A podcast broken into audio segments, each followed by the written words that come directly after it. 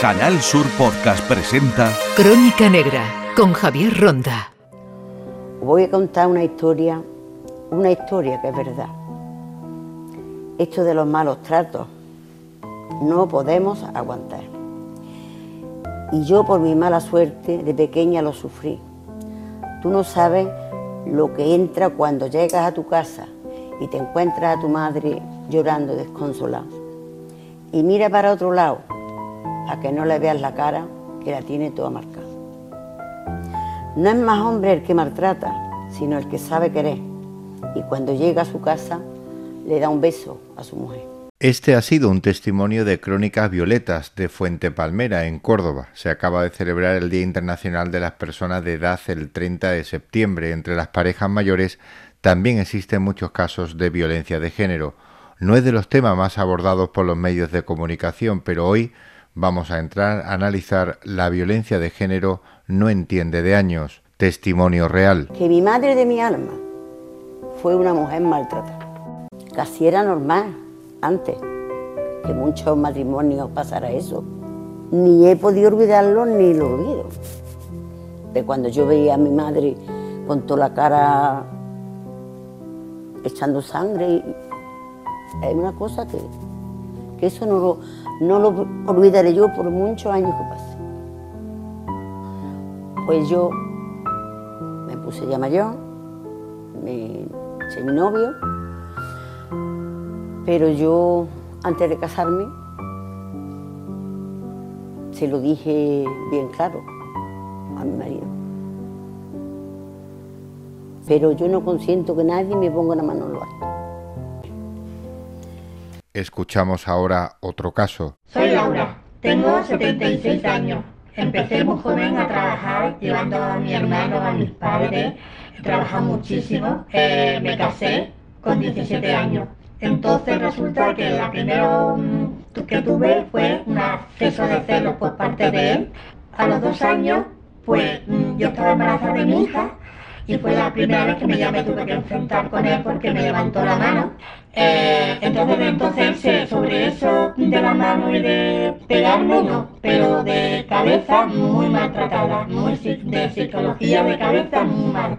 No valía, era tonta, no podía hablar, eh, yo no servía para nada y todo eso continuamente. Entonces yo tenía muchas discusiones, pero al final pues mm, tuve que denunciar porque ya el paso se llenó, porque era constantemente, me quitaba mis atributos de mujer, yo quité de trabajar con el negocio, el negocio subía por mí, y al final pues tuve que tomar la determinación, porque ya no me amenazó a mi hija y a mí, con que me iba a pegar unos tiros, y tuvimos que encerrar, estuvimos un año encerrados en la habitación por la noche, porque él dormía aparte, pero no nos fiábamos. Y al final pues como llegó la Guardia Civil porque él tenía pistolas, pues ya se solucionó, le quitaron las pistolas en venganza, pues ya se lo, quitaron de la casa y ya de ahí yo he descansado. A, los dos años de estar casi separado, pues y yo eh, me he rejuvenecido, pues me, me, he animado, pero vamos, que yo animo a todas las personas que hayan sido o que,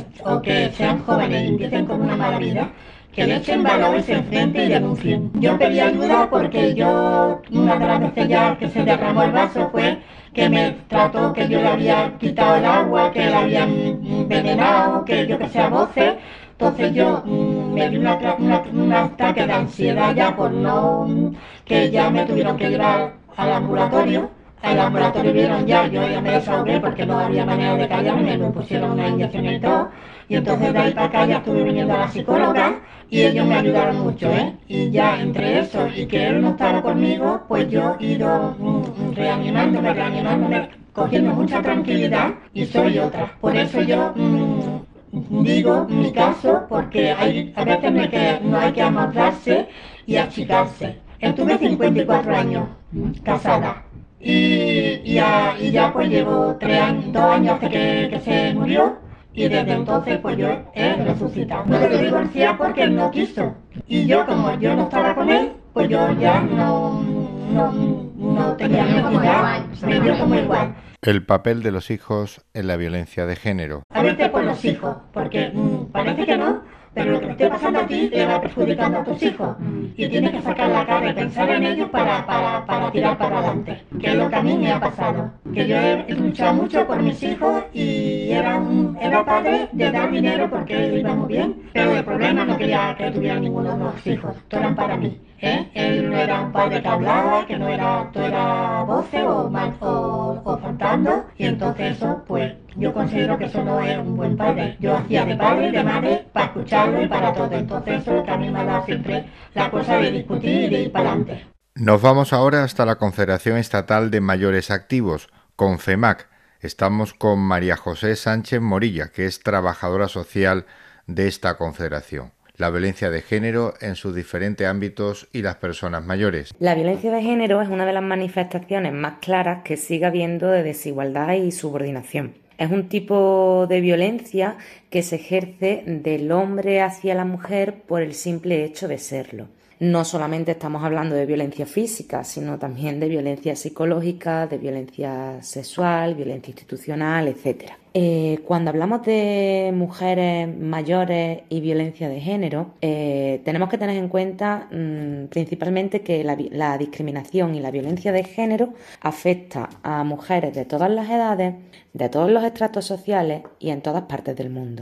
Sin embargo, los efectos que esta violencia pueda tener no son iguales para todas las mujeres, van a variar dependiendo de la franja de edad de la que hablemos.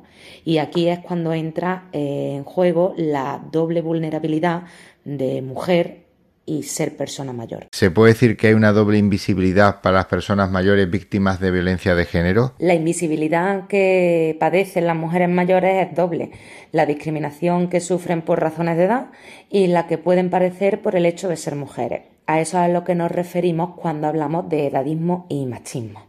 La violencia de género en mujeres mayores de 65 años tiene unas características específicas que no se da en mujeres de otras edades, como por ejemplo la larga duración de la violencia o que se utilice la edad como herramienta para hacer daño. Recuerdo frases como ¿y qué vas a hacer ahora con la edad que tienes? o si me dejas, ¿dónde vas a ir? vieja y mentirosa te van a llamar, o llevas aguantando toda la vida y con tu edad te quieres hacer la moderna.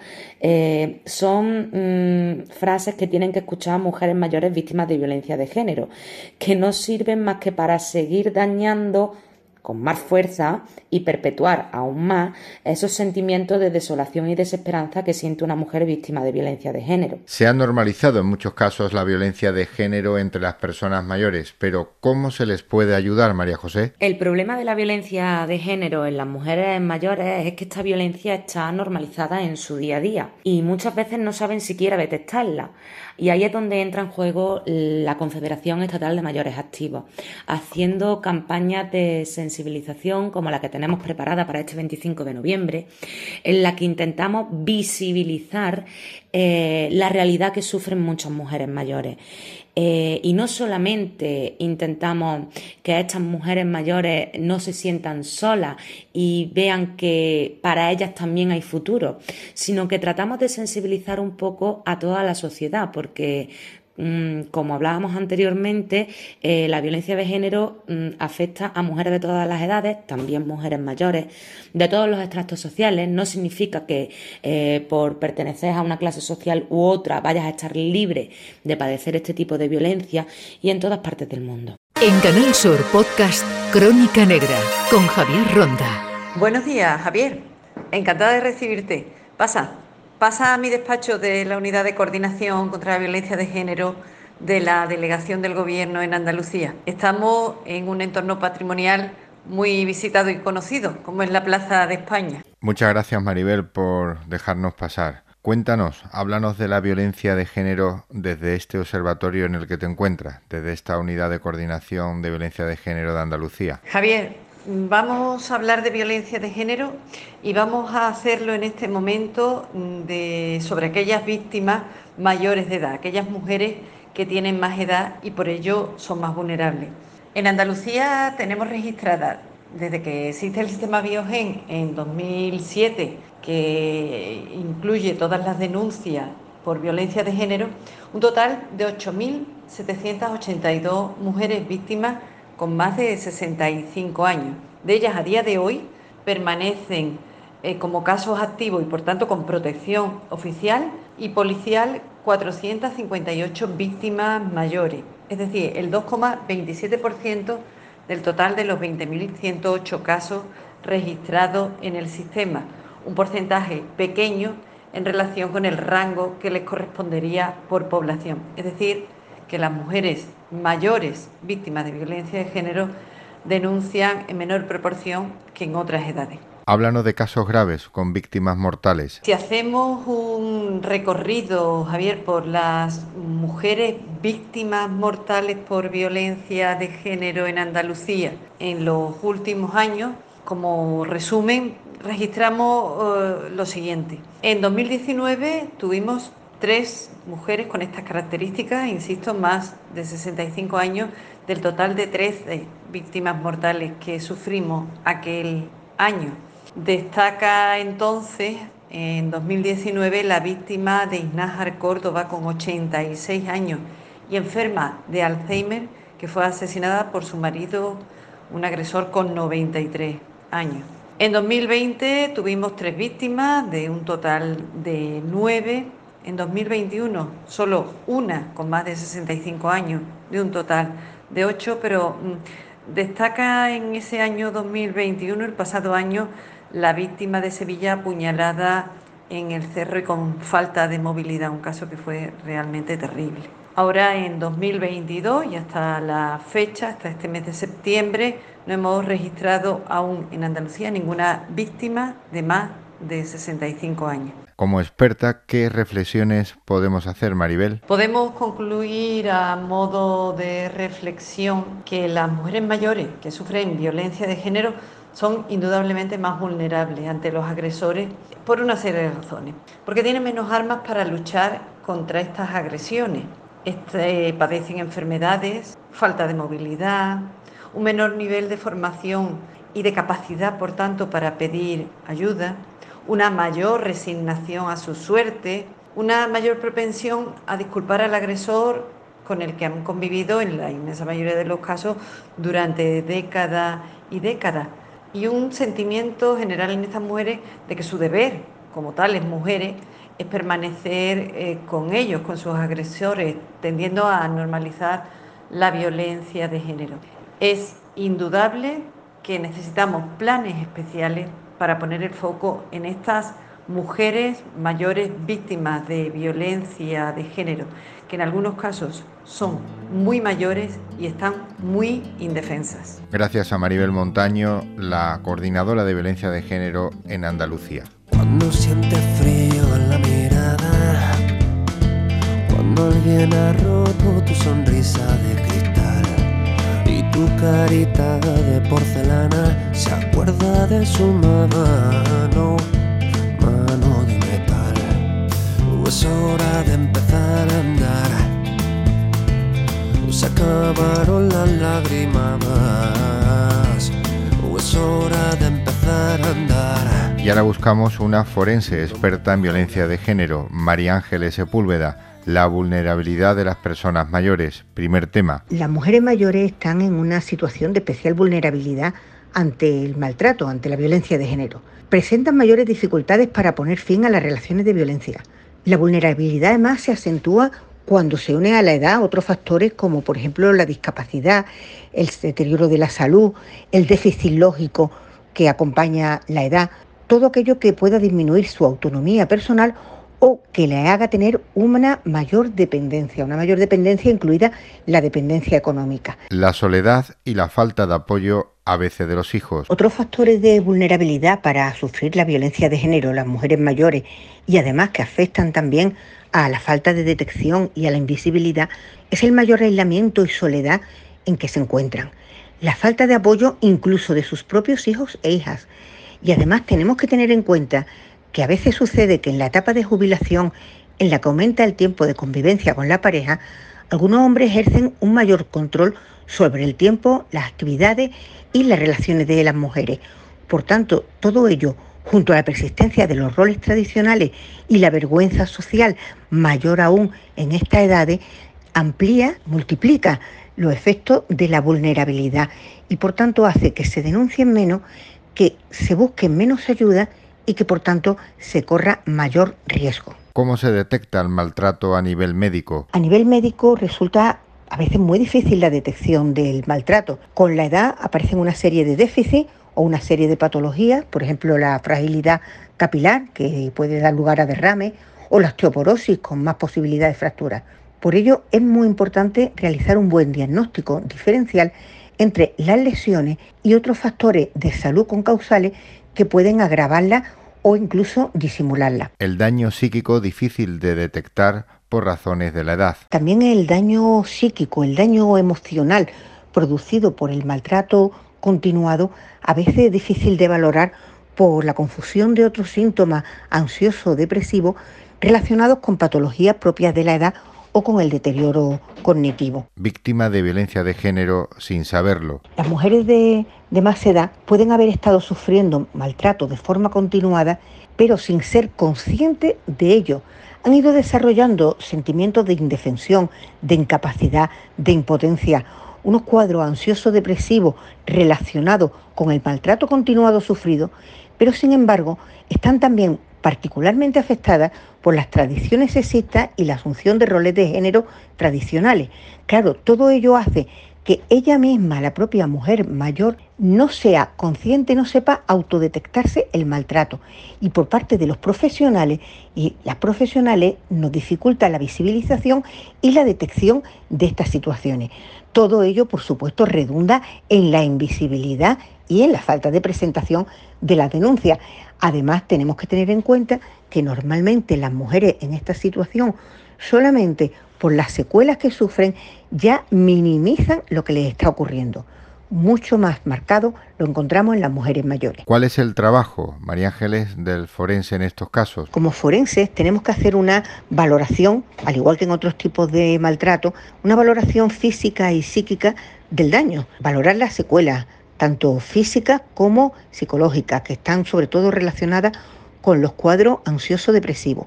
Pero como he comentado, es muy importante el diagnóstico diferencial y valorar estas situaciones con causales típicas de las personas mayores asociadas al deterioro y a la patología propia de la edad y en ello tener en cuenta que pueden agravar desde todos los puntos de vista el maltrato sufrido. Hablemos ahora de la prevención y su vital importancia. Es muy importante prevenir la violencia de género en las mujeres mayores, porque existe, existe en las mujeres jóvenes, continúa y se mantiene con la edad y se agrava y se exacerba y a veces se pone de manifiesto si antes no lo ha habido con la edad. Por último, como forense, ¿algún caso para finalizar, María Ángeles? Como forense he encontrado casos terroríficos y lo más terrible, el, el asesinato, el asesinato de una mujer, pareja o por su expareja. Y también he encontrado casos de violación en mujeres mayores. Violaciones tanto eh, de las que llamamos oportunistas, es decir, de una persona que entra a robar en casa de una anciana que está aislada, o también, por supuesto, las violaciones por parte de la pareja. En Canal Sur Podcast Crónica Negra con Javier Ronda.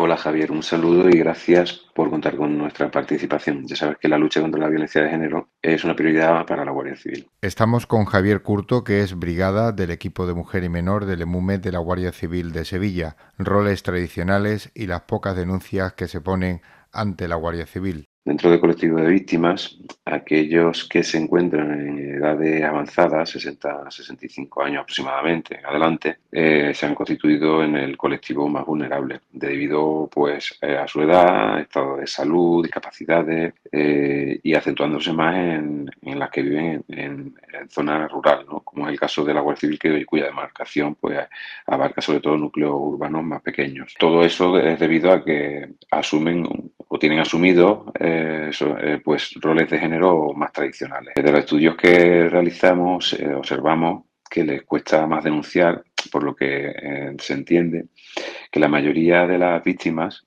están fuera del circuito de protección y están muy poco visualizadas.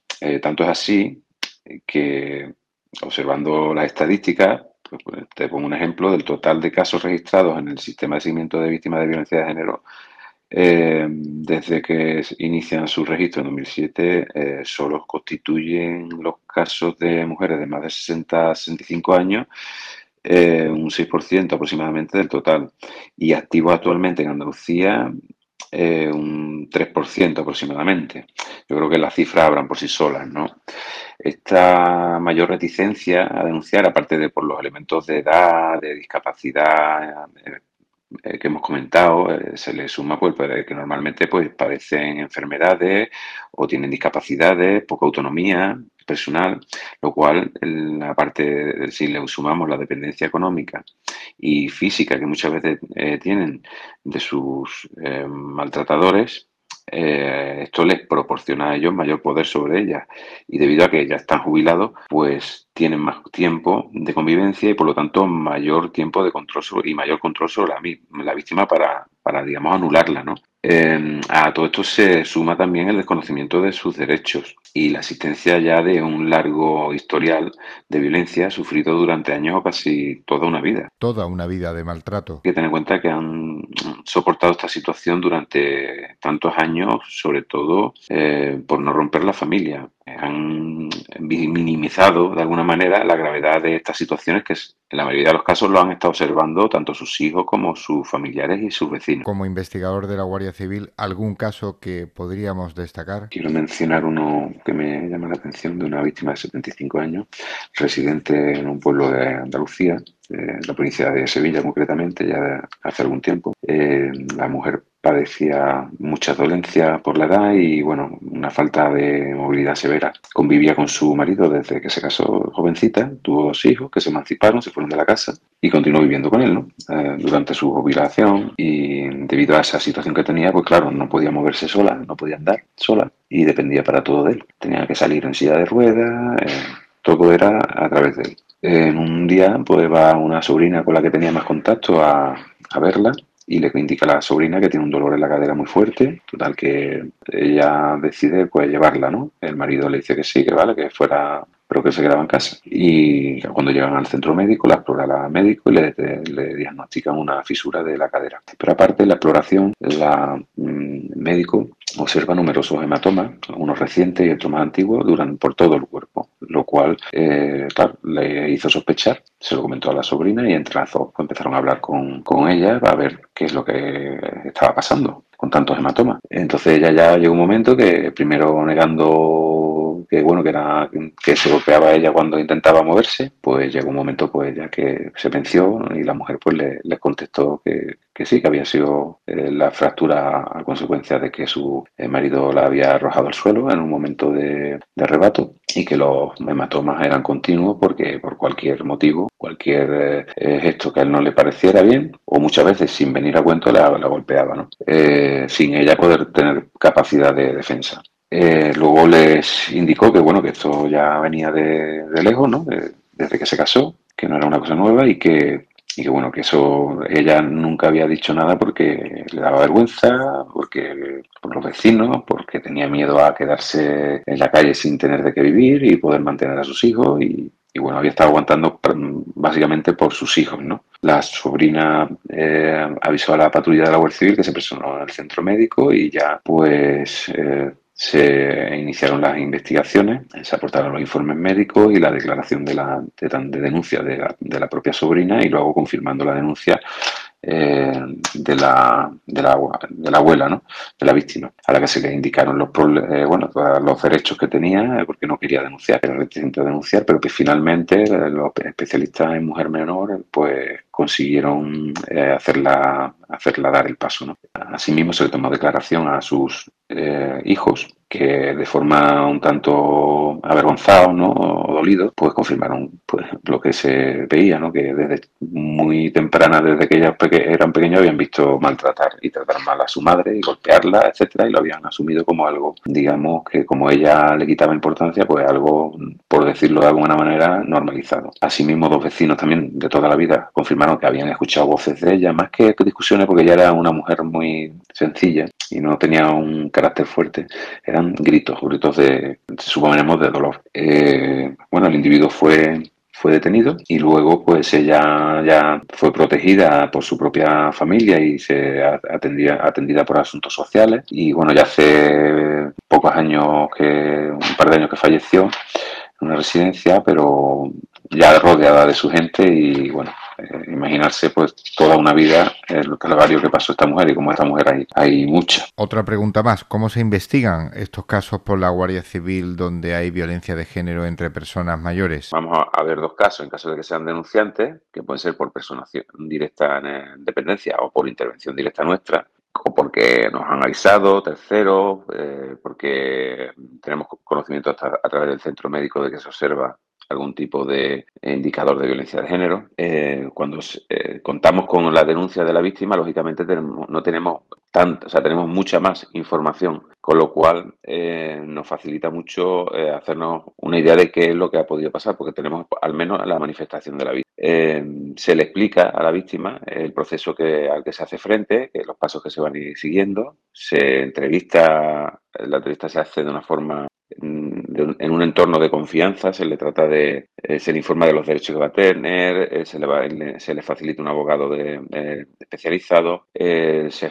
aportan los partes médicos o se hace el acompañamiento al centro médico para que se le explore y se le invita, en caso de que sea un poco reticente, a presentar la correspondiente denuncia. También se aportan los testimonios de vecinos, mediante una diligencia de informe vecinal eh, y se hace un estudio, digamos, del entorno. Eh, todo ello va a plasmarlo de cara a, a, que tenga conocimiento la autoridad judicial. Eh, también se trata de recabar su situación eh, familiar y patrimonial, si hay hijos, etcétera, historial de maltrato eh, y sobre todo también, primeramente, la consulta en el sistema de Biogen a través de, la información que hayamos obtenido de caso haremos la valoración de riesgo. ¿no? Esto es lo que normalmente se hace con las víctimas denunciantes y en este caso, si una víctima de la tercera edad presenta denuncia voluntariamente, pues evidentemente actuaríamos en ese aspecto igual. ¿Qué pasa? ¿Dónde está la diferencia? Cuando la víctima no es denunciante. Cuando la víctima no es denunciante, pues no, no tenemos toda la información de lo que pasa. No hemos,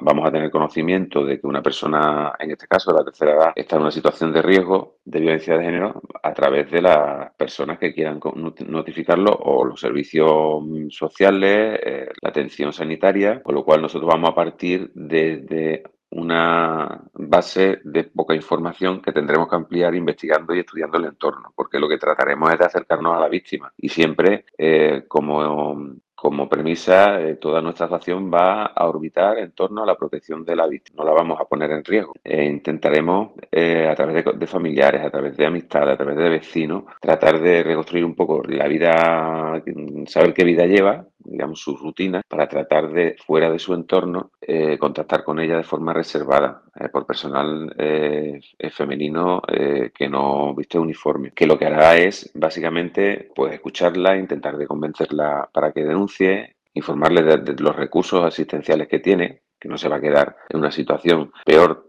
ni de vulnerabilidad económica, ni, ni habitacional, ni, ni, en ninguno de los aspectos, y tratará siempre de, hacerse de forma reservada y fuera de, su entorno. Eh, se, también se buscará si tiene antecedentes de otros, otras lesiones en hospitales, porque muchas veces han ido al centro médico diciendo que se han caído por la escalera o han tenido ataques de ansiedad y que de todo eso hay reflejo. Y sobre todo tratar, en el caso de que haya tenido hijos, que es lo más normal, tratar de sensibilizar a los hijos para que nos declaren también, porque normalmente han sido testigos de la violencia desde que desde su niñez. Si nosotros observamos en un acto de violencia de género en el que asiste una patrulla eh, policial y observa indicios suficientes como para proceder a la detención o la, o la investigación del autor del hecho y, y realizar una valoración de riesgo de la víctima, aunque no quiera denunciar, podremos hacerlo eh, y esa gestión de información se hace mediante el, llamado protocolo cero de la Secretaría de Estado de, Seguridad, es una mm, forma muy eficaz de introducir en el sistema mm, muchos más casos de víctimas que normalmente antiguamente no, no, se, no se introducían. Hay otras diligencias y gestiones complementarias, como son pues, inspecciones oculares de, los hechos, eh, bueno, la diligencia antecedente, evidentemente, de ambos, eh, o sea, del agresor eh, elemental, consulta la base de datos judicial de cualquier tipo de sentencia, si existen otras, otras víctimas, y es un agresor poli, polivictimizador. Y bueno, siempre cualquier otro tipo de actuación policial que pueda ser aplicada en cualquier otro delito es aplicable aquí. Básicamente, eh, la diferencia de una víctima a otra eh, va a ser eh, el problema que tenemos de la falta de iniciativa y el temor de una persona ya con una edad muy avanzada de salir de esa situación. Y para terminar, el Brigada Curto desde la Guardia Civil nos lanza el siguiente mensaje. Quiero aprovechar también pues para invitar a todas esas familias que han visto a, su madre, a todos sus hijos que han visto a su madre desde pequeño eh, y que saben que todavía continúan con su agresor y que saben que todavía su agresor, a pesar de que ella lo niegue, pues que se acerquen mucho a la, víctima y que estén pendientes de ella y que a la más mínima, más mínimo indicio de, maltrato, que, que obren que lo comuniquen y que existe una solución y que necesitamos que, se proteja a, todas esas personas, de la tercera edad sobre todo, que, no se atreven a, denunciar. Nosotros podemos actuar de muchas formas, siempre eh, nuestras actuaciones orbitan sobre la seguridad de la víctima e incluso en algunos casos podemos eh, actuar con, con testigos eh, cuya identidad nos aporta y se protege. Y bueno, yo invito a, a eso, a denunciar y a, tratar de acabar con esta situación. Muchas gracias por mm, dejarnos participar. Que nadie calle tu verdad, que nadie te ahogue el corazón, que nadie te